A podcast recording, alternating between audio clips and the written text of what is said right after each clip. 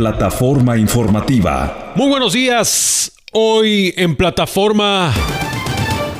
Joe Biden demanda al estado de Texas por colocación de boyas en el río Bravo. Florida pide al Congreso suspender el sueldo al secretario de Seguridad Nacional.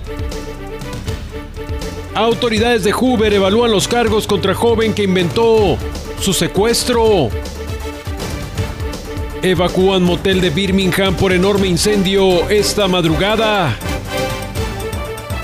Presidente de Ecuador declara el estado de excepción tras asesinato de alcalde. Tamaulipas presume su lucha contra el crimen organizado. Van más de 30 abatidos. Declaran culpable a familia que vendió cloro como cura milagrosa. Reunión contra el tráfico de fentanilo en Palacio Nacional. Bukele, Lula y López Obrador, los presidentes mejor calificados del continente y al parecer del mundo.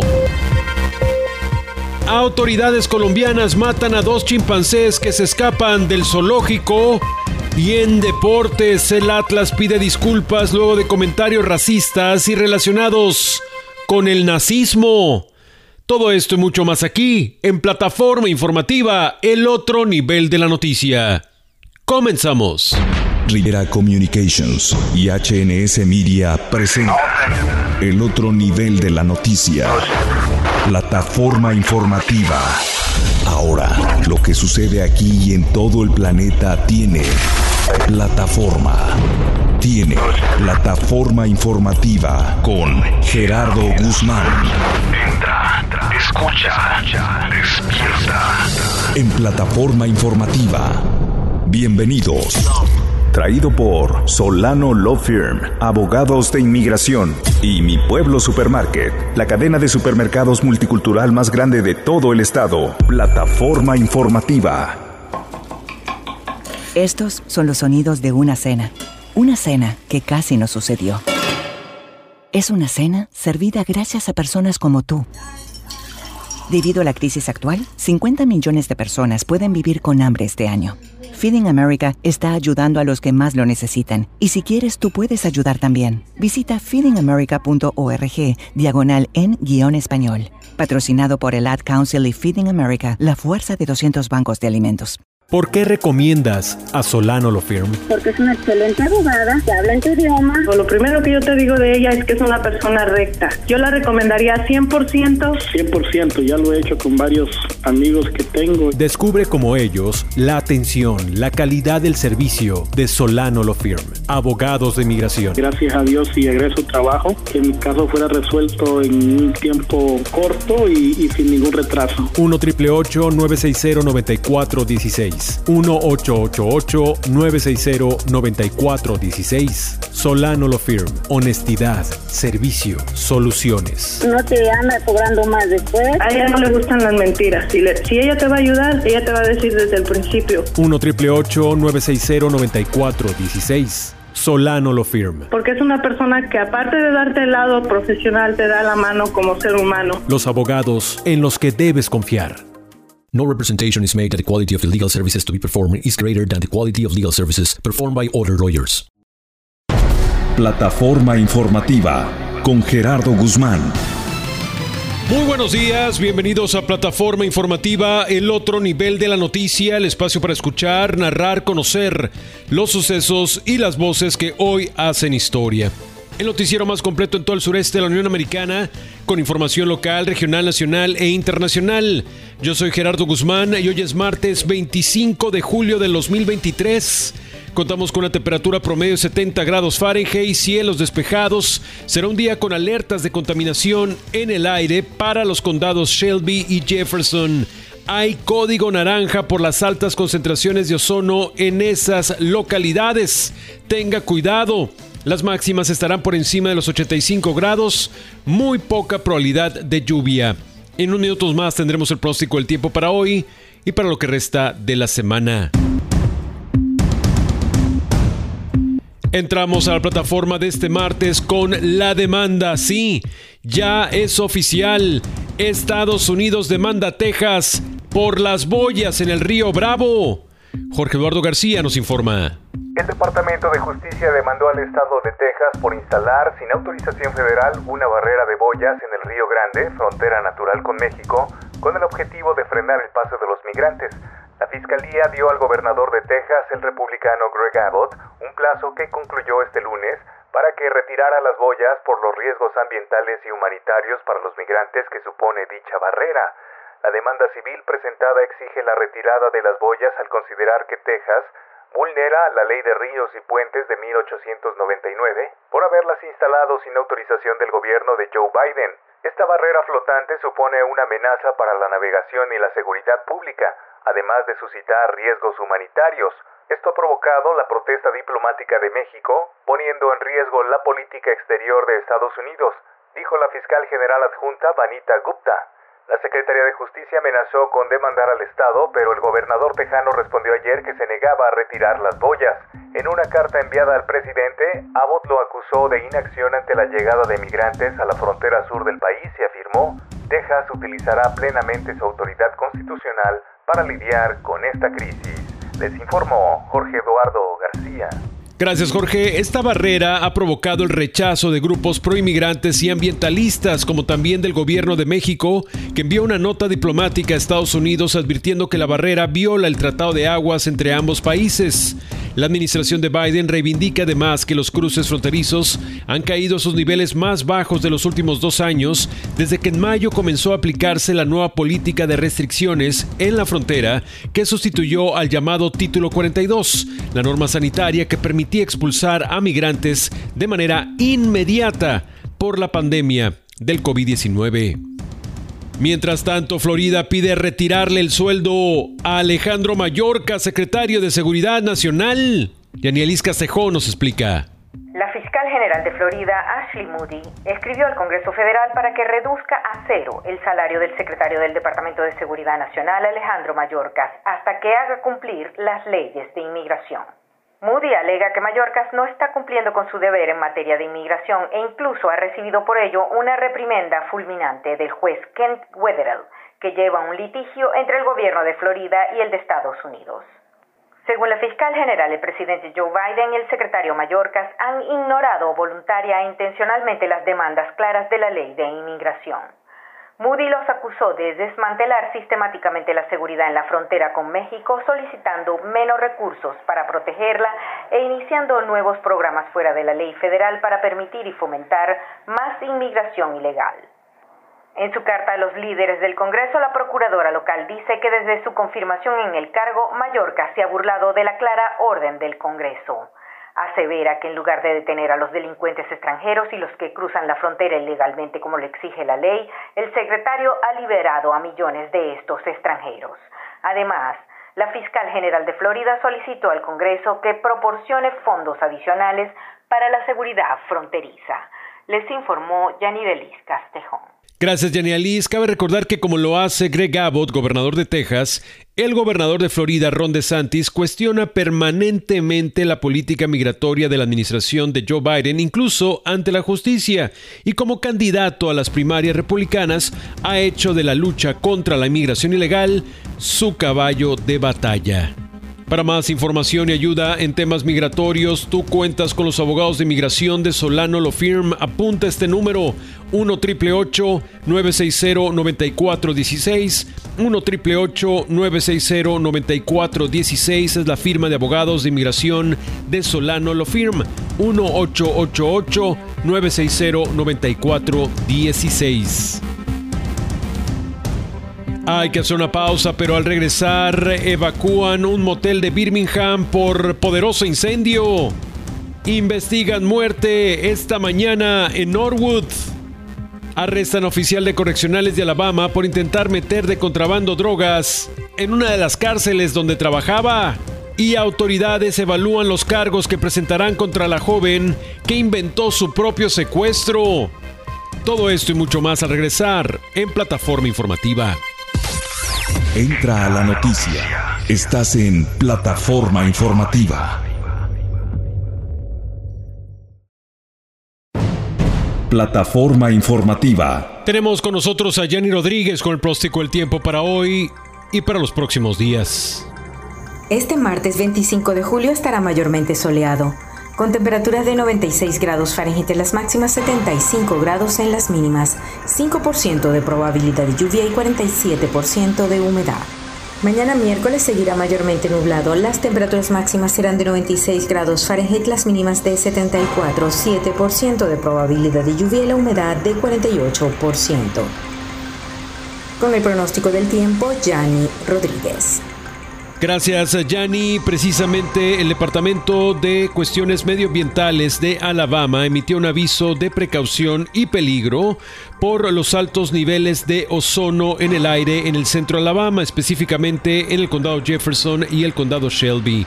Se espera que el día de hoy estos niveles alcancen concentraciones que pueden resultar peligrosas para grupos sensibles como niños o personas que tengan alguna enfermedad crónica respiratoria es importante limitar las actividades al aire libre para estos grupos y esto se debe por eh, los incendios de Canadá, pero también por la contaminación que de por sí se está generando en nuestro territorio y por la alta humedad que está generando o está produciendo esta especie de cúpula que genera este efecto invernadero. Por eso es probable que hoy tengamos también esa visualización de humo o de bruma en nuestro, nuestra región.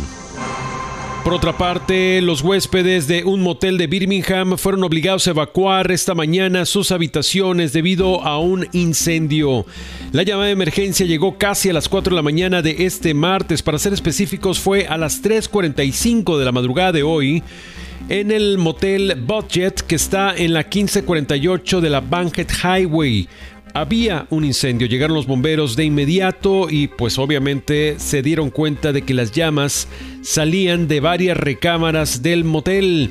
El incendio fue contenido después de las 4 de la mañana, alrededor de las 4.15 de la madrugada. Afortunadamente nadie resultó herido, todo el mundo se quedó afuera del motel. Eh, mientras eh, llevaban a cabo las labores de contención del siniestro. Siete, siete habitaciones resultaron afectadas. También el humo pues llegó a afectar, a dañar otras habitaciones. En estos momentos están tratando de averiguar cuál fue la causa del incendio. También un hombre murió después de ser trasladado al hospital esta mañana. La policía de Birmingham está indicando que el incidente ocurrió alrededor de las 12 de la medianoche ya de este martes en la cuadra 1600 de la calle 27. La víctima fue trasladada al hospital de la Universidad de Alabama en Birmingham donde murió en la sala de emergencias. En estos instantes están investigando los hechos. No se ha clasificado esta muerte como un homicidio aún, pero se espera tener más información conforme avance el día. En más noticias locales, un oficial del centro de detención del condado Madison recibió cargos por múltiples crímenes relacionados con drogas después de una investigación que descubrió que estaba planeando el contrabando de narcóticos hacia el interior de la cárcel donde él trabajaba.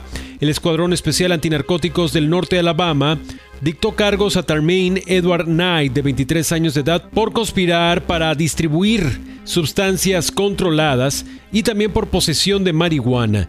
De acuerdo a la policía de Huntsville, los agentes del Escuadrón Especial descubrieron que Termaine Edward Knight estaba planeando introducir de contrabando los narcóticos a la cárcel condado Madison mientras él estaba laborando como oficial de detención.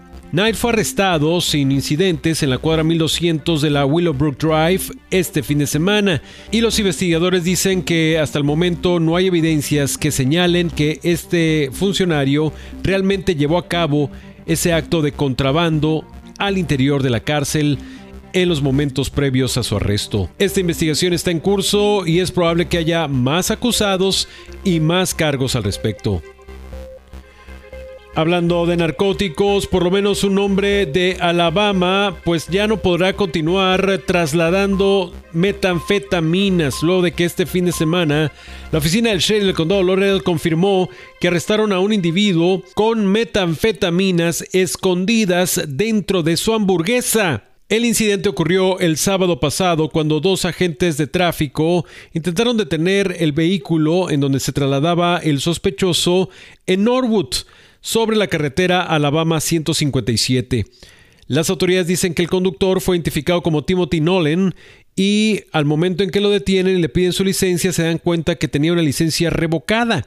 Además, el vehículo ya había sido decomisado por la agencia que vendió el automóvil. Al momento que estaban revisando el automóvil, Timothy Nolan empezó a actuar de una manera un poquito, digamos, agitada y acá rato decía tengo hambre, tengo hambre y le decía, bueno, pues espérate, ya vamos a terminar de revisar el carro. No, no, no, es que quiero comer mi hamburguesa. Ah, ok, pero espérame, tenemos que terminar la revisión. Desafortunadamente, no logró comerse su hamburguesa porque descubrieron que en la bolsa donde estaba su alimento estaba efectivamente el sándwich, pero lejos de tener lechuga, carne o hasta pepinillos, dentro de la hamburguesa había metanfetaminas. Nolan, de 45 años de edad y residente de Killen, fue arrestado con cargos de posesión de drogas, manejar con una licencia revocada y conducir con una placa que era falsa. Entra a la noticia. Estás en plataforma informativa. Tengo información sobre cómo se descubrió la verdadera realidad detrás del el supuesto secuestro de Cali Russell en Hoover, pero antes quiero insistir en que usted debe marcar a los abogados de migración de Solano Firm para empezar ese proceso migratorio que tanto ansía, salir de las sombras, encontrar estabilidad en su familia, en su trabajo, en su economía. ¿Por qué? Porque va a lograr cambiar de estatus va a regularizar su estatus migratorio marcando el 1 960 9416 1888 960 9416 es el teléfono de la firma de abogados de migración de Solano Law Firm que está listo para encontrar una solución a tu problema migratorio. No esperes más. 1888 960 9416 1 960 9416 abogados de migración de Solano Law Firm. Pues lo que se sospechaba resulta que fue verdad. Carly Russell admitió a la policía de Hoover que ella no había sido secuestrada desde uno de los laterales del Interestatal 459 cuando ella afirmó que se detuvo para checar a una supuesta bebé que estaba caminando sola sobre uno de los laterales de la Interestatal 459. Su abogado, Emory Anthony, envió una declaración firmada a la policía de Hoover y fue el jefe de esta policía, Nick Dersis, quien le dio lectura en la rueda de prensa de ayer. Escuchen. Mr. Anthony asked that I read the statement in its entirety, which I will do now. El jefe de la policía, Nick Darris, dando lectura a la carta del abogado que representa a Carly Russell, dijo: There was no kidnapping on Thursday, July 13th, 2023. No hubo secuestro el 13 de julio del 2023. Mi cliente no vio un bebé en uno de los lados de la carretera. Mi cliente no salió del área de Hoover cuando se le identificó como una persona desaparecida. Mi cliente no tuvo ayuda de nadie para realizar este incidente, pero este fue un solo acto hecho o llevado a cabo por ella misma y sin la cooperación o la conspiración de nadie más. En la carta también se menciona mi cliente pide disculpas por sus acciones a la comunidad, a los voluntarios que intentaron buscarla y también al Departamento de Policía de Hoover y a otras agencias del orden que participaron en su búsqueda. Por supuesto, pide disculpas a sus amigos y a su familia. Pido oraciones por Carly para que pueda abordar estos problemas y continuar con eh, su vida. Obviamente busca el entendimiento de los demás por haber cometido este error, dice el abogado en voz del jefe de la policía, Dersis. Sin embargo, ni la carta ni en la rueda de prensa de ayer se informó qué pasó realmente durante esas 48 horas en las que Russell estaba desaparecida. ¿A dónde se fue? Porque ella supuestamente dijo que estaba en un hotel Red Roof Inn de las inmediaciones, pero resulta que nunca estuvo en ese hotel tampoco. Ahora, el jefe de la policía de Hoover está en reuniones con el fiscal de distrito en Bessemer para saber cuáles serán los cargos que deben dictar contra esta mujer. De hecho, van a tener una reunión con los abogados de esta joven este martes y es ahí donde se conocerá más detalles sobre las posibles acusaciones que se tengan que dictar contra esta joven que inventó todo. Aparentemente inventó todo, inventó este secuestro.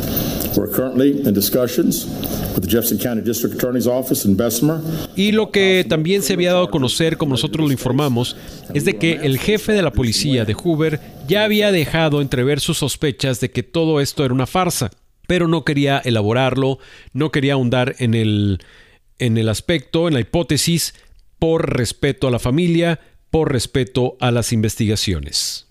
Establece contacto. Súbete a la plataforma. Comunícate a través de WhatsApp directamente con nosotros. 205-259-8248. Establece contacto. Súbete a la plataforma. Es el WhatsApp de plataforma 205-259-8248. Tenemos algunos problemas con ese número. Tenemos el teléfono alterno que es el 404-721-9833. 404-721-9833. Ya está con nosotros Marcelo Canto con los deportes. Plataforma deportiva. El Atlas a través de sus redes sociales enviaron un comunicado después de un tuit en el que hacían apología al nazismo por una jugada en su debut de la League's Cup, mismo en el que se impusieron 1 por 0 al New York City gracias a un gol de su capitán Aldo Rocha. El club rojinegro expresó su solidaridad, amistad y cariño por la comunidad judía y todos quienes han sido víctimas de la barbarie y reafirmamos nuestro compromiso de trabajar en unidad como sociedad y detener la difamación de formación de información y mentiras como una manera mezquina de buscar notoriedad dañando a otros. La respuesta se da por una publicación de este lunes en la que el conjunto tapatío hizo referencia a una jugada polémica en el gol que le anularon al equipo de la Major League Soccer, citando una frase con apología al nazismo. Esta toma es más clara que el agua. El fuera de lugar sucede en la primera jugada. Es lamentable cómo influencers y gente de medios, analistas, manipulen generando ideas de supuestas ayudas, pero recordando lo que dijo Goebbels, ministro nazi de información y mano derecha de Hitler, que lo aplican a la perfección. Miente, miente, miente que algo quedará. Cuanto más grande sea una mentira, más gente la creerá. La situación que genera una fuerte reacción en los usuarios en redes sociales, orillando a utilizar el mismo medio para lamentar esta referencia e indicar que abrirán investigaciones pertinentes para entender el origen del tweet y actuaremos en consecuencia, de manera interna, con la información deportiva. Marcelo Canto. Gracias Marcelo, hay que hacer una pausa regresando tenemos mucho más en Plataforma Informativa. Plataforma Informativa. Regresamos.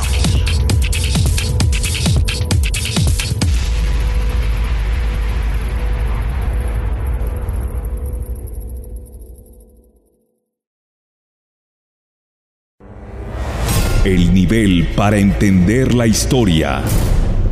Para conocer la noticia. Plataforma informativa. Continúas en plataforma informativa, el otro nivel de la noticia y seguimos con una temperatura que oscila en los 70 grados Fahrenheit. Recuerde que hay alerta naranja, alerta código naranja por la mala calidad del aire en el condado Jefferson y el condado Shelby. Tenga cuidado, por favor. Vamos a Ecuador porque ahí el presidente Guillermo Lazo decretó el estado de excepción. Con el decreto de excepción podemos actuar con mayor contundencia y utilizar cuando sea necesario el arma de dotación para someter a los delincuentes. Esta declaratoria se da luego del asesinato del alcalde de Manta, Agustín Intriago. Tenemos el reporte. Presidente constitucional de la República. Declaratoria de estado de excepción en Ecuador tras el asesinato de un alcalde. He decretado el estado de excepción en Manabí, Los Ríos y el Cantón Durán de la provincia del Guayas. Este estado de excepción entrará en vigencia de inmediato y dentro de los artículos del decreto consta el toque de queda desde las 10 de la noche hasta las 5 de la mañana del día siguiente. Lazo anunció la decisión el lunes al frente del Comité de Seguridad en Durán y lamentó la muerte de Agustín Intriago, alcalde del puerto pesquero de Manta, asesinado por un hombre que le disparó el domingo mientras recorría una obra municipal. Con Intriago murió también una joven deportista que lo estaba saludando en el momento. La medida le permite al gobierno movilizar a la fuerza pública en patrullajes conjuntos entre la policía y Fuerzas Armadas. Cientos de personas acudieron el lunes al velorio de Intriago, de 37 años y padre de dos niños. Un extranjero fue detenido como sospechoso del ataque armado. Durán, vecina de Guayaquil, es una de las ciudades más violentas del país, con 85 homicidios registrados entre enero y julio. Por su ubicación estratégica en el Pacífico, la provincia de Guayas, a la que pertenecen Durán y Guayaquil, se ha convertido en centro de operaciones del narcotráfico. Plataforma informativa. Está de nuevo con nosotros Jenny Rodríguez con el plástico del tiempo para hoy y para lo que resta de la semana. Hoy martes 25 de julio estará mayormente nublado, con temperaturas de 96 grados Fahrenheit en las máximas, 75 grados en las mínimas, 5% de probabilidad de lluvia y 47% de humedad. Mañana miércoles seguirá mayormente nublado, las temperaturas máximas estarán en los 96 grados Fahrenheit, las mínimas en los 74, 7% de probabilidad de lluvia y 48% de humedad. El jueves estará mayormente soleado. Las temperaturas máximas serán de 97 grados Fahrenheit, las mínimas de 75, 5% de probabilidad de lluvia y 49% de humedad. Con el pronóstico del tiempo, Yanni Rodríguez. Gracias, Yanni. En México presume Tamaulipas captura de 11 criminales. Abaten a 32. Gabriel Aguilar nos informa. Tras uno de los meses más violentos de la actual administración estatal, en julio, elementos de fuerzas de seguridad estatales y federales capturaron a 11 personas generadoras de violencia y 32 presuntos delincuentes fueron abatidos en la región fronteriza de Tamaulipas.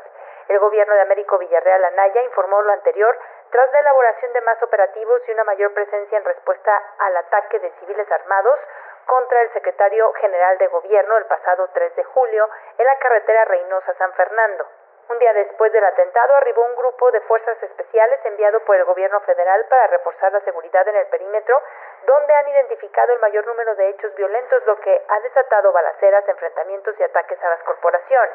En los alrededores de la zona de riesgo, tras el 3 de julio, se han registrado enfrentamientos en los que han perdido la vida 32 presuntos delincuentes y tres elementos de seguridad, mientras que cinco efectivos policíacos resultaron heridos. Con información desde México, Gabriela Aguilar. En otras noticias, Israel vive uno de sus momentos más tensos por la aprobación de la reforma judicial.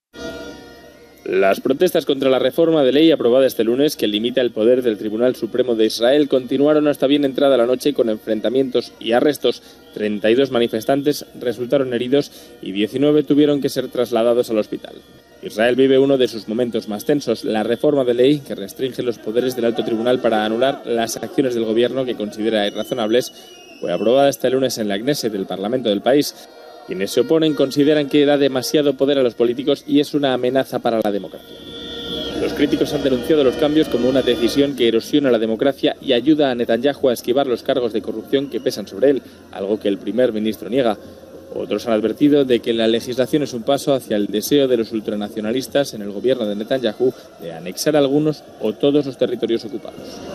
Volviendo a temas nacionales, declaran culpable de estafa a una familia de Florida que vendió cloro como cura milagrosa. Jorge Eduardo García con esta historia. Un jurado federal de Miami, en Florida, Declaró a un hombre de 65 años y a sus tres hijos culpables de cargos de conspiración para defraudar a Estados Unidos por la venta de una supuesta cura milagrosa contra la COVID-19 y otras enfermedades que en realidad era un poderoso y peligroso blanqueador que se ingería por vía oral. Mark Brennan, de 65 años y creador de la Iglesia de Salud y Curación Génesis 2, y sus hijos Jonathan, de 37, Joseph, de 35 y Jordan, de 29, también fueron declarados culpables de desacato al tribunal, indicó en un comunicado la Fiscalía Federal del Distrito Sur de Florida.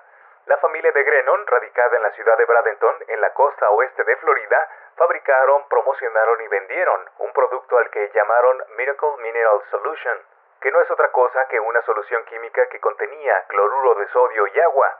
La fiscalía explicó que al ingerirse por vía oral, este se convierte en dióxido de cloro, un poderoso blanqueador que generalmente se usa para el tratamiento de aguas industriales o para blanquear material textil. La propaganda de los Grenos sobre esta solución afirmaba que podía ayudar a prevenir y curar la COVID-19, pese a que la Administración de Alimentos y Medicamentos de Estados Unidos nunca aprobó el producto para ningún uso.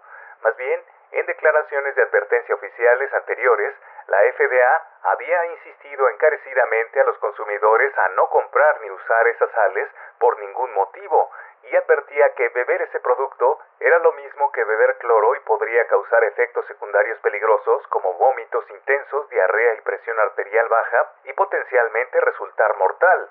De hecho, las autoridades recibieron informes de personas que tuvieron que ser hospitalizadas por ingerir el producto y de algunas que murieron tras beber el blanqueador que la familia Grenon comercializaba como una panacea milagrosa para enfermedades y docenas de trastornos graves como el cáncer, Alzheimer, diabetes, sida y leucemia.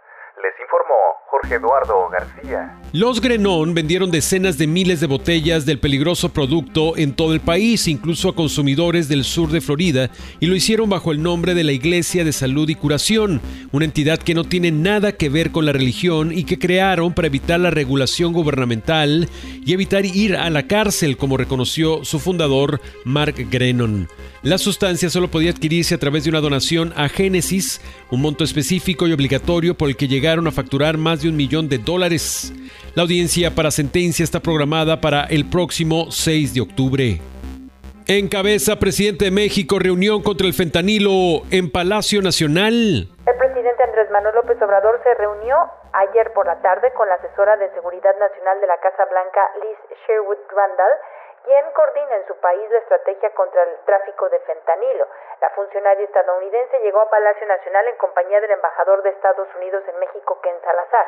Sherwood Randall tiene una gira de trabajo de dos días en México y participará en reuniones bilaterales y trilaterales de alto nivel que sostendrán México, Estados Unidos y Canadá. Durante la cumbre, informó el Departamento de Estado de Estados Unidos. Las delegaciones profundizarán su cooperación para impedir el tráfico ilegal de precursores químicos, así como la producción y distribución de fentanilo. Con información desde México, Gabriela Aguilar. Gracias, Gabriela. Por cierto, el presidente del Salvador, Nayib Bukele, junto a su homólogo de México, Andrés Manuel López Obrador, y el brasileño Luis Ignacio Lula da Silva, lideran el ranking de valoración de los presidentes latinoamericanos con un 90, un 64 y un 56% de aprobación respectivamente, según publica la organización Directorio Legislativo en su informe Imagen de Poder.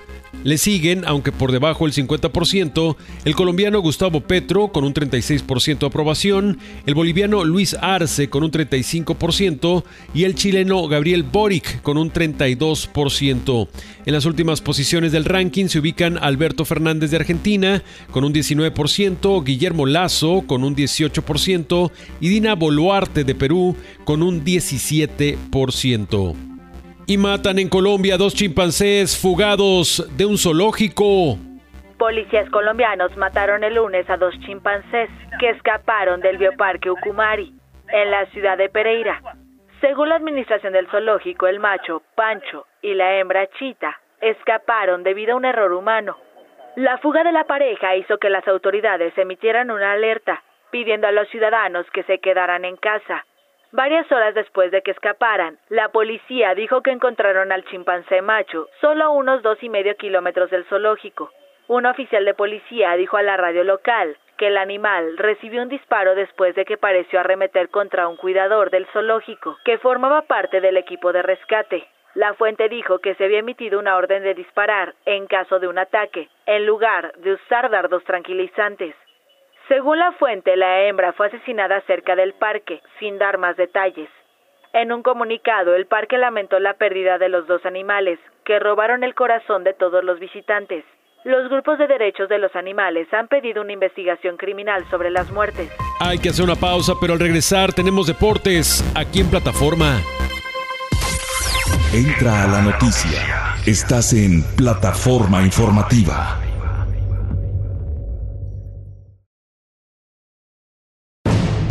El otro nivel de la noticia. Plataforma informativa. Plataforma deportiva. Gerardo, buenos días. Es un placer saludarte como siempre en esta plataforma deportiva y voy a dirigirme a ti, a todos ustedes, recapitulando un poco este mensaje que a mi gusto fue muy penoso de parte de los eh, rojinegros del Atlas, que vamos por partes. Ayer por la mañana lanzaron un tweet en donde hacían referencia a una de las jugadas del partido de su debut frente al New York City de la League's Cup. Ganaron 1 por 0, un gol de parte de Aldo Rocha, un juego y un partido que no estuvo tampoco exento de polémica, y en donde, en sus cuentas oficiales, Atlas hizo lo siguiente. Esta toma es más clara que el agua. El fuera de lugar sucede en la primera jugada y es lamentable cómo influencers y gente de medios, analistas, manipulan generando ideas de supuestas ayudas. Desde ahí vamos mal. Que una franquicia, que una empresa, que un equipo de fútbol tome una postura tan personal cuando está representando a una institución, a un equipo, a una organización, desde ahí estamos mal y es una tacha para el community manager, para el jefe de prensa, de medios, dependiendo de cómo esté el organigrama en esta organización, pero esto de inicio está mal. Empezando, porque hay una postura, hay una presunción, hay calificativos, son cosas que se tienen que evitar cuando representas a una institución. Pero mucho peor, la referencia que toma. Dice, supuestas ayudas.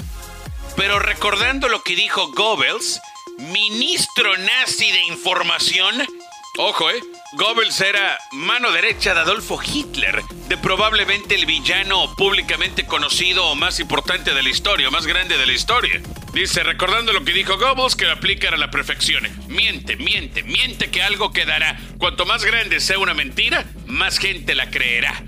Ha trascendido que por allá la comisión disciplinaria estará sancionando al Atlas y creo que así tiene que ser porque hay una violación directa al artículo 6 del Código de Ética que es acerca de, de, racismo, de discriminación, de ofensa hacia una persona por actos discriminatorios de género, de raza, de origen étnico, de opinión política, de clase social, entre muchas otras cosas, ¿no?